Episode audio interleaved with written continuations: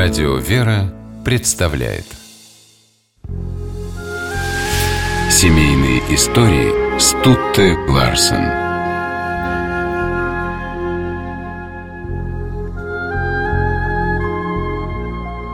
И ты припал к купели очищения В преддверии таинства иного. Христово имя ты принес мне раньше Чем отдал обручальное кольцо в этом стихотворении литературоведа Натальи Шаховской история ее любви со священником Михаилом Шиком.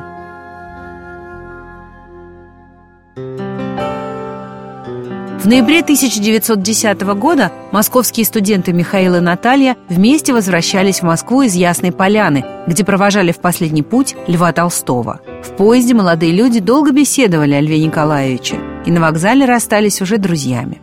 Между ними завязалась бурная переписка, которую они вели в течение всех предреволюционных лет.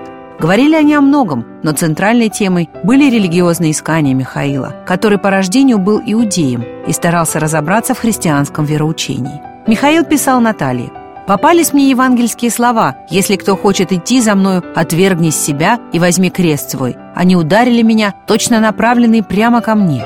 Во время Первой мировой войны, когда Михаил служил в звании унтер-офицера инженерных войск, он особенно остро почувствовал, насколько дорога для него Наталья.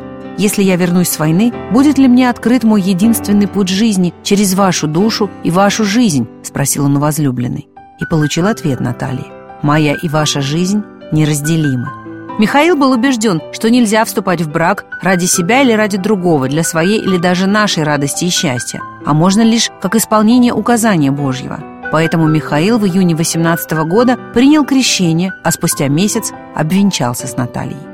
Супруги поселились в Сергиевом посаде, где Михаил вместе со священником Павлом Флоренским работал в комиссии по охране памятников Троицы Сергиевой Лавры. В 1925 году он принял сан диакона – и тогда же за свое активное сопротивление обновленческому расколу был в первый раз арестован. Наталья оказалась без средств к существованию, а ведь у Шиков к тому времени уже родилось трое детей. Наталье удалось устроиться экскурсоводом в Государственный исторический музей. Она не унывала и даже утешала мужа. «Дай тебе Бог терпения», – писала она. «А я, сквозь тоску о тебе, часто чувствую себя счастливой безмерно.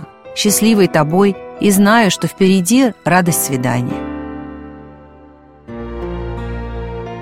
Супруги вспоминали, что когда после окончания двухгодичного срока заключения они встретились, то не ощущали пропасти расставания за спиной. Настолько Михаил и Наталья хорошо, благодаря переписке, знали духовную жизнь друг друга. Шики поселились в Малоярославце. Михаил принял священный сан и с 1930 года совершал богослужение. Зарабатывал он переводами с английского языка, а Наталья с конца 20-х писала научно-популярные книжки для детей. В 1936 году супруги в соавторстве написали книгу о жизни физика Майкла Фарадея, который, как отец Михаил, был и ученым, и священником. Получив гонорар за книгу, супруги сделали себе подарок – путешествие по Москве-реке и Оке до Нижнего Новгорода. Спустя каких-то несколько месяцев отца Михаила арестовали во второй раз. Был обыск, во время которого милиционеры нашли пристройку, в которой совершались тайные богослужения. Этого было достаточно для ареста. Отца Михаила увели, но на следующий день супругам посчастливилось встретиться в последний раз.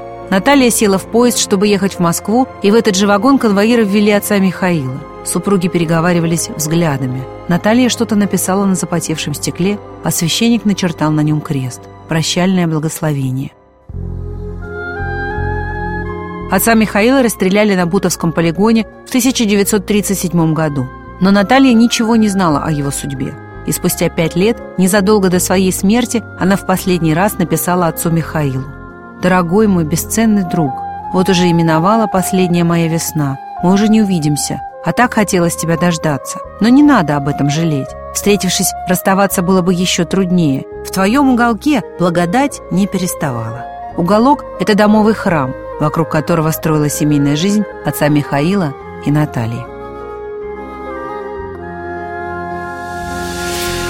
Семейные истории